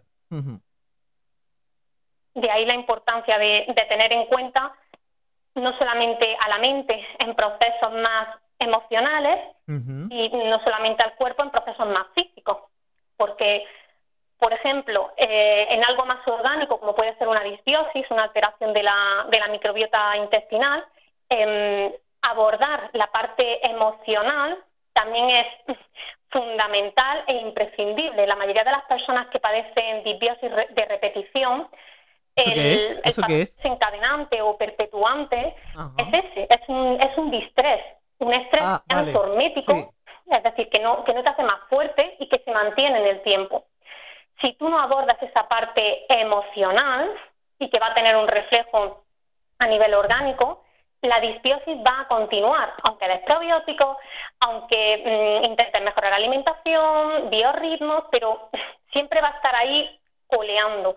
¿Por qué? Pues porque cuando tenemos una situación de estrés emocional, el organismo reacciona exactamente igual que si ese estrés fuese físico, es decir, si me hago una herida en un brazo, químico, mm, pues me ha caído un producto que es abrasivo en la piel, o en este caso, por lo que estamos diciendo, emocional. Reacciona bioquímicamente igual. Una de las cosas que se produce en, un momento de estrés es el cortisol, del que ahora pues, se habla mucho. Sí, Ese cortisol tiene muchos efectos, pero en concreto en la microbiota una de las cosas que provoca es un desequilibrio entre determinados mm, filos o familias de, bacterias que deben de guardar un orden en concreto, mm, produce un aumento de firmicutes, que son un tipo concreto de bacteria que, digamos, no nos beneficia porque nos producen gases o determinadas sustancias que tienen un efecto pues, neurotóxico, etcétera, y disminuye los de bacteroidetes, que tienen como muchos efectos positivos. ¿Qué es lo que ocurre? Que más allá de eso, cuando se perpetúa ese estímulo estresante en el, en el tiempo y los niveles de cortisol, se produce ese desequilibrio que además de producir pues esas molestias a nivel intestinal, también puede producir otras molestias a, nivel emocional o a nivel de apetencia por determinados alimentos. No es que esa ¿Ah, persona se haya vuelto de repente glotona, no. Claro, eh, estamos hablando... Eh, le están pidiendo ese tipo de comida. Claro, porque estaríamos hablando de esos kilos emocionales, ¿no? Que es como se les llama, el, hambre emocional es El hambre emocional, exacto. que hay que saber diferenciarlo. sí, perdona, no te, no te, he oído. Ah, vale, sí.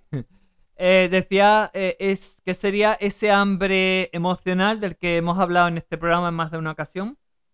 Que bueno, que, que, que, tiene que ver con siempre, casi siempre con los dulces, los carbohidratos, las grasas, los azúcares tiene que ver con eso, ¿no? Y, con, y, además que lo hemos hablado además también, porque se recurre a ello en esos momentos de, ansiedad, en esos momentos en los que no, nos sentimos bien. Es un, es un premio. Sí, eh, ay, mira, creo que no hay mejor palabra. ¿Un analgésico? Sí, exacto. Porque al final e, ese hambre emocional es algo mucho más completo, va, más complejo, vamos mucho más allá de que tengas una disbiosis, etcétera. Pero sí es cierto que en función de los bichitos que tengas en tu intestino y bueno, al final todas las partes de nuestro cuerpo tienen bichitos, la piel y cada una tiene un nombre concreto. Pero bueno, si hablamos de la microbiota en concreto, es verdad que en función de su composición, la microbiota vamos a más un eh, tipo de alimentos u otros, porque esos bichitos se alimentan más de unos alimentos que de otros. Pues en el caso de situaciones de estrés, se, sabe eso, que existe una proliferación de firmicutes sobre bacteroidetes, de tal manera que te apetece más lo que a los firmicutes les suele apetecer más, azúcar, etcétera. Más allá de eso, mm, estos alimentos ultraprocesados que tienen potenciadores del sabor, que pues caunan sal, actúan en lo, directamente en los centros de recompensa cerebrales y te hacen sentir bien. Entonces, hay que tener mm, presente que cuando una persona tiene cualquier problema a nivel emocional o físico, que esté causando un malestar y que suponga un distrés, estar disregulando su sistema nervioso.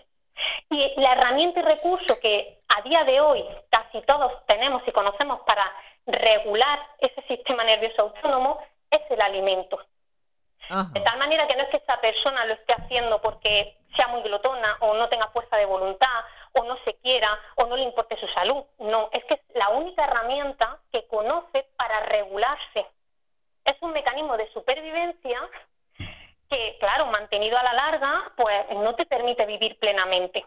Pero es importante transmitir ese matiz, que la persona no lo está haciendo para mal de ella, lo está haciendo lo mejor que puede con los recursos que tiene.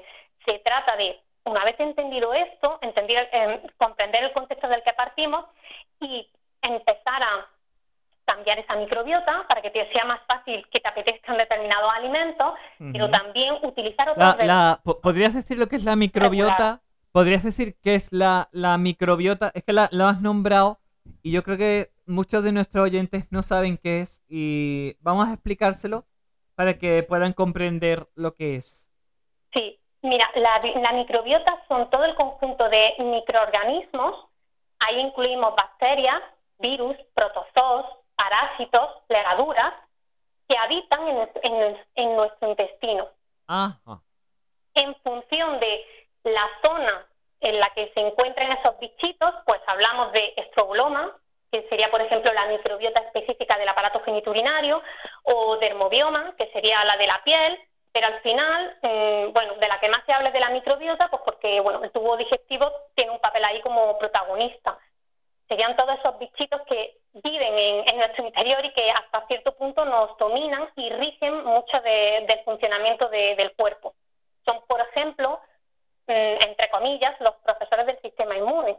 En función de cómo esté tu microbiota, tu sistema inmune va a estar mejor o, peor modulado. Por eso los niños que nacen por cesárea, pues, bueno, tienen más riesgo de dermatitis atópicas, alergias, etcétera. Ah, ah, mira, pues esa es una información muy, muy importante que, algunas mujeres que estén ahora embarazadas y que se puedan estar preguntando, o, o, madres que ya son, que, tienen hijos y que ya han, experimentado eso y ya, ya le estamos diciendo el por qué, ¿no?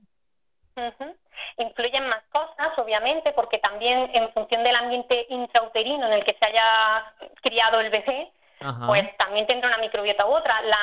La, siembra del intestino del bebé, aunque bueno, hay todavía autores que postulan que, no, em, ya al menos hay algunas publicaciones en las que se apunta que empieza intraútero. Es decir, la cavidad uterina no sería un medio estéril, estaría colonizado por, por ese estroboloma del que hemos hablado antes, que empezaría a sembrar el intestino del bebé y a modular su sistema inmunológico. De tal manera que, bueno, ¿influye que nazca por cesárea? Pues sí, pero también influye cómo esté la mamá cuando se quede embarazada, si le ha dado o no la estancia materna, mm, si ha recibido antibióticos nada más nacer, etcétera, etcétera. Las cesáreas son algo que han salvado muchas vidas y que cuando son necesarias, son necesarias. Pero sí es cierto que hay que tener en cuenta que del mismo modo que a la madre, pues se sabe que es una intervención quirúrgica y después se le tiene un control, pues al bebé también tiene que, se, le tiene que tener un cuidado especial.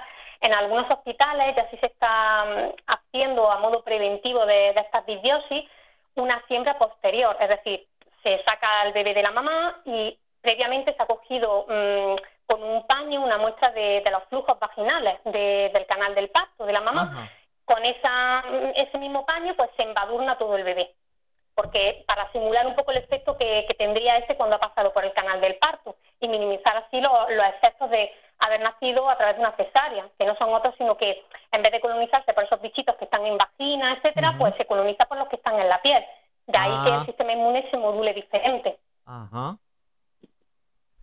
O sea que, por ejemplo, un, niño que ha, que ha nacido por cesárea, eh, entonces es más probable que pueda tener alergias, que tenga ese tipo de cosas, por ejemplo, ¿no? De, de, alergia de piel, por ejemplo, alergia a algún medicamento, algún alimento. Sí, sobre todo alergias estacionales al polen, todas estas cosas, y dermatitis atópica, es lo que más está descrito, pero como digo, depende también de otros muchos factores, depende también del papá, porque el semen tiene también su propia microbiota. Es decir, el semen tiene bichitos que también mm, modulan y que tienen un, papel importante, bueno, sobre todo en la implantación, en la fecundación, etcétera, pero bueno, también en función de cómo esté el papá, el, la epigenética de ese material genético que está transmitiendo mm, va a ser uno u otro y también va a condicionar. Al final, lo que nos ocurre a los seres humanos rara vez es consecuencia única y directa de algo. Es decir, se tienen que acumular eh, mm, varias cosas para que acontezca una determinada patología. ¿Cuál? Pues dependerá del paciente. Yo suelo decir que el contexto produce la enfermedad y la enfermedad elige al paciente. Ah. Porque cada persona es única. ¿Cierto? pues qué bueno. Me... Una cosa que quiero preguntar. Eh, eh, ¿desde, ¿Desde qué? Porque es, la, porque es la medicina integrativa, pero ¿Utilizáis algunas técnicas específicas, herramientas específicas en los procesos de tratamiento con las personas? Sí, a ver, en la medicina integrativa lo que se intenta es complementar o, tener, em, en, por un lado, todo lo que la medicina alopática eh, más occidental, que está súper avanzada en, en, algunas cosas, nos aporta. Sí. Y por otro lado, eh, otros aspectos que también en su inicio formaban parte de esta medicina alopática, porque eh, Hipócrates, que es el padre de la medicina moderna, ¿Cierto? así las tenía en su práctica clínica. Lo que pasa es que a lo largo del camino como que nos hemos olvidado de ella. Hipócrates tenía en cuenta esto de lo que hemos hablado al principio, que el alimento sea tu medicina. Mm, por ejemplo, eso se ha perdido en la medicina alopática. Tú vas a un hospital mm, y la comida que te están poniendo, ya seas trabajador o estás ingresado, mm, no te ayuda a recuperarte, ni mucho menos. Esos periodos de ayuno que Hipócrates recomendaba en, los enfermos, a día de hoy parece que ayunar es casi que te, va a dar una hipoglucemia en cuanto dejas de comer cada tres horas. Entonces, lo que se trata es de compaginar ambas cosas y tener en cuenta que si bien es cierto que a veces necesitamos agentes externos, ya sean fármacos, suplementos, fitoterápicos, para recuperarnos, recuperar ese equilibrio, también es igual o más importante fortalecer las herramientas que nuestro propio organismo tiene para prevenir la enfermedad y resolverla. Y no estoy diciendo algo místico, estoy diciendo algo que es completamente real. Sí, ¿cómo, ¿cómo, podríamos hacerlo? Por, por, por sí mismo. Otra cosa es que se complique y que ahí pues tengas que meter agentes externos, ya sea vitamina C, ya sea ah, un antibiótico cuando toque, un probiótico, pero se trata de tener en cuenta ambas cosas, de tal manera que el paciente no es un ente pasivo, es, es un paciente activo al que el terapeuta acompaña. Yo como médico acompaño a mis pacientes, les digo, pues mira, es conveniente mirar esto, hacer esta prueba, dar probióticos, eh, tomar mm, este medicamento durante X tiempo, pero al mismo tiempo les intento eh, también orientar sobre aquellos factores que le han conducido al punto en el que están a día de hoy. Por, pues, por ejemplo, si volvemos a lo de los trastornos de ansiedad, algo te está intentando decir tu cuerpo. Tu cuerpo no quiere que tú lo pases mal. Está expresando y canalizando mm, determinadas cosas que tú, por lo que sea, mm, estás tan desconectado que estás filtrando y lo está sometiendo a un estrés tal que ha llegado a un punto que ya ve peligro por todos lados.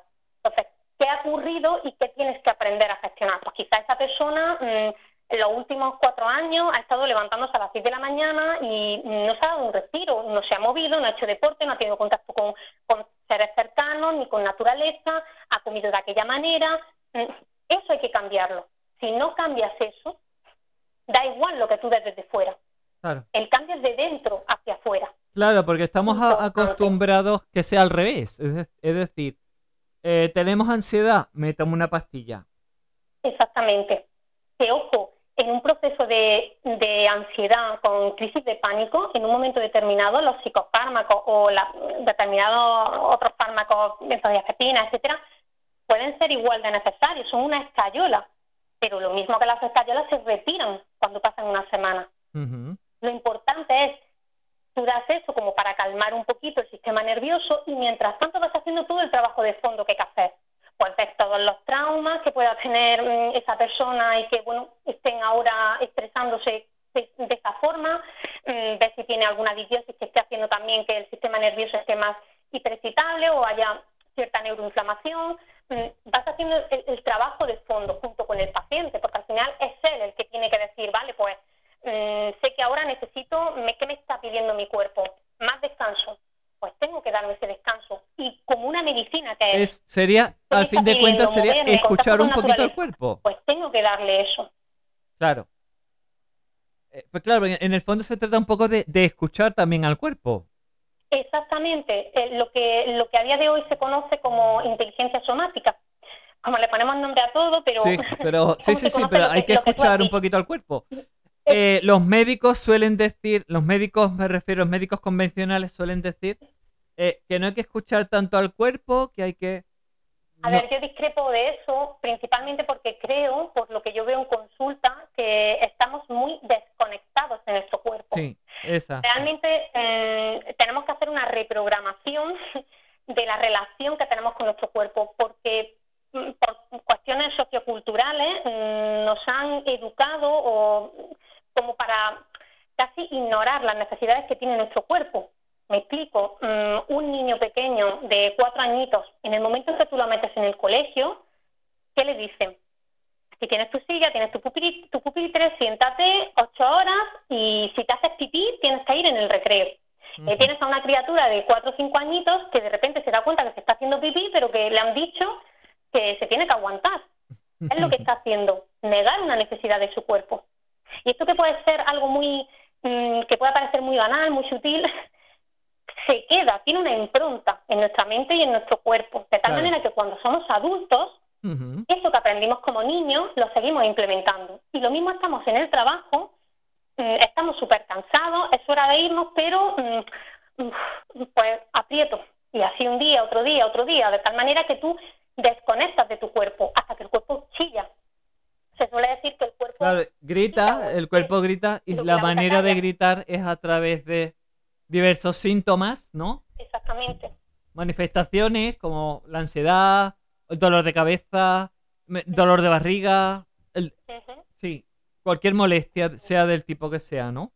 El cuerpo mm, se, se suele decir somatiza, bueno, expresa, es un canal a través del cual, como digo, se puede regular tanto a nuestra parte emocional, pero mm, si no le haces caso, pues no te regula a nivel emocional y vas arrastrando, arrastrando, arrastrando hasta que, claro, el cuerpo hace lo que, lo que buenamente puede. Dice, pues si no me permites canalizar esta energía mediante el descanso, mediante el contacto físico, mediante el deporte, pues lo voy a canalizar como buenamente pueda, pues con dermatitis, con dolor de tripa o con un trastorno de ansiedad. Claro. Por eso es, muy importante esa reconexión con el cuerpo y no solamente fijarnos en qué nos está diciendo el cuerpo, sino no es tanto hacerlo desde la mente, sino verdaderamente desde el cuerpo. ¿Qué siento que siento? No qué pienso que siento. Uy, uy, uy. Eso, eso me ha gustado mucho. ¿Podrías repetirlo? Eh, eso me ha gustado. Me, me ha gustado eso que has dicho. Sería más hacerlo desde el cuerpo, no tanto desde la mente. A día de hoy vivimos mucho en la mente. Entonces Ujú. sería más qué siento que siento, no qué pienso que siento. Ajá. ¿Qué Exacto. estoy sintiendo? Y ahora, cuando identifico qué estoy sintiendo, Ujú. ¿cómo, cómo sostengo yo esa sensación? ¿Me genera rechazo? Porque también, dependiendo de lo que hayamos aprendido a determinadas edades, mm, hay emociones frente a las que podemos sentir rechazo o que podemos canalizar de una manera mm, distinta a la habitual. Por ejemplo, un niño, si se le ha dicho de pequeño, pues no llores, que los niños no lloran, Claro. quizá esa tristeza Si se le ha reprimido durante la infancia para que no llore, claro. la va a expresar de otra manera, con enfado, con rabieta, y cuando sea adulto lo va a seguir haciendo, de tal forma que va a ser una persona que lo ves constantemente enfadado, pero realmente lo que tiene es una tristeza tremenda, que ni él mismo es consciente de que la tiene, Claro. porque no se escucha, no escucha su cuerpo, entonces no sabe realmente lo que, lo que está sintiendo. Mm, y, y lo mismo cuando experimente que realmente es tristeza y no rabia lo que tiene, pues le va a generar rechazo y ahí pues hay un trabajo por delante que, que abordar para, para, bueno, para entender que la tristeza es otra emoción más, como el miedo, la alegría y que solamente tiene la, la función de, ayudarnos y de, de guiarnos un poquito. Cuando ya se hace disfuncional y nos bloquea y nos impide avanzar en nuestro día a día, pues bueno, ya ahí hay que, hay que hacer, no hay que darle tanto espacio. Pero, pero por regla general las emociones, aunque tengan una connotación más mm, agradable o desagradable, mm, son eso, son emociones y tienen la misma función. Intentar ayudarnos a sobrevivir. Claro. Exacto.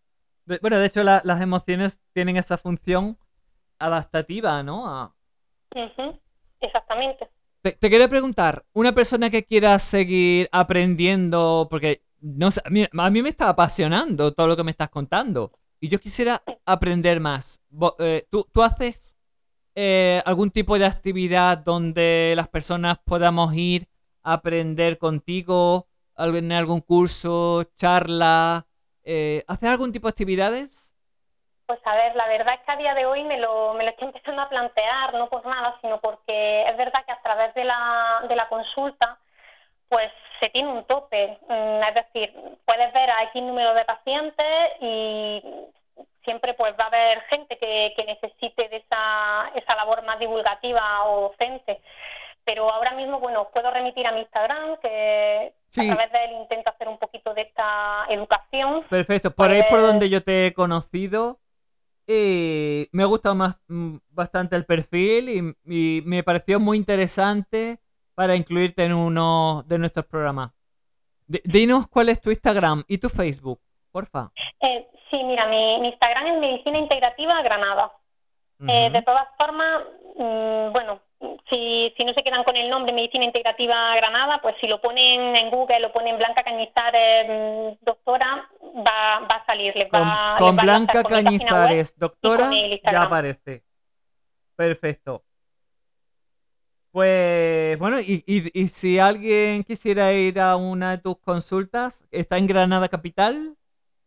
Sí, a ver, yo paso consulta online y presencial en, en Granada. Eh, bueno, realmente la, la consulta está en Churriana de la Vega. eh, y bueno, sí decir que actualmente tengo el- lista de espera y lo que se le ofrece a los pacientes que, que llaman pues es apuntarlos y llamarlos a- en cuanto sea posible. Ajá. Estas cosas pues al final O es sea lo que que, digo, tienes lista de espera. Que tienes que dedicarle un tiempo a cada paciente, puedes abordar a un número de pacientes concretos mm, cada día y al final pues no, no se puede hacer más desde esa parte. Por eso intento, pues bueno, por otras vías mm, aportar lo que, lo que buenamente sea posible. Pues di- dime una dirección, un sitio donde puedan ir, a- para, aunque sea para ponerse en esa lista de espera. Si, alguien, si Mira, alguno de es nuestros oyentes que tenemos en Granada Sí, quiere ir a tu consulta, sí, a través de, es más sencillo si, a través de Instagram eh, pueden pedir cita directamente. ah, vale. en mi perfil tiene un enlace para, para pedir cita. Y ahí le sale en la calle todo, es calle Melilla, número uno, pero bueno, creo que es más sencillo, pues eso, solicitar la cita ya sea a través de- del WhatsApp que aparece, del número de teléfono Sí. o, de, o del botón online para, para solicitarla, pues Bueno, sí, es cierto. Yo, yo te contacté por el teléfono que tenéis por el WhatsApp. Exactamente, pues en ese mismo teléfono por ahí pueden solicitar toda la información que deseen. Pues me ha encantado hablar contigo, la verdad. He aprendido muchas cosas esta tarde. Otro enfoque nuevo que incorporamos a, a Saludables con Paula Cobos. Un nuevo aprendizaje. Y bueno, y, y ya formas parte de este mundo, de esta familia saludable eh, de Radio Miraflores Sevilla. Así que, bueno, te- me ha encantado hablar contigo. Igualmente. Y bueno, no te extrañes si algún día de estos te vuelvo a pedir que me hables de otras cosas, porque creo que hay tantas cosas que te preguntaría, tantas cosas que... de- bueno, de hecho, le voy a proponer a los oyentes que, que escuchen este programa que si quieren formularnos alguna pregunta para hacerle a nuestra invitada, que nos la envíen y, y la invitaremos de nuevo y le, y le formularemos esas preguntas. ¿Te parece bien? Sí, será un placer. Pues encantada, Blanca. Igualmente. Bueno, te mando un besito desde Sevilla. Que ahí, ahí estaréis más fresquitos que aquí, imagino. Granada más fresquita, un poquito, pero tampoco creas que mucho, ¿eh? ¿no? Ya, ya empieza a apretar el calor, pero bueno, es lo que toca. bueno, Blanca, te mando un besito muy grande y, y nos vemos y nos escuchamos muy pronto. Perfecto, muchas gracias, un beso. Venga.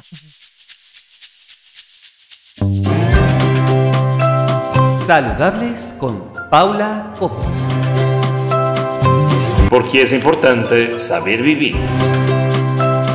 ¿Te lo vas a perder?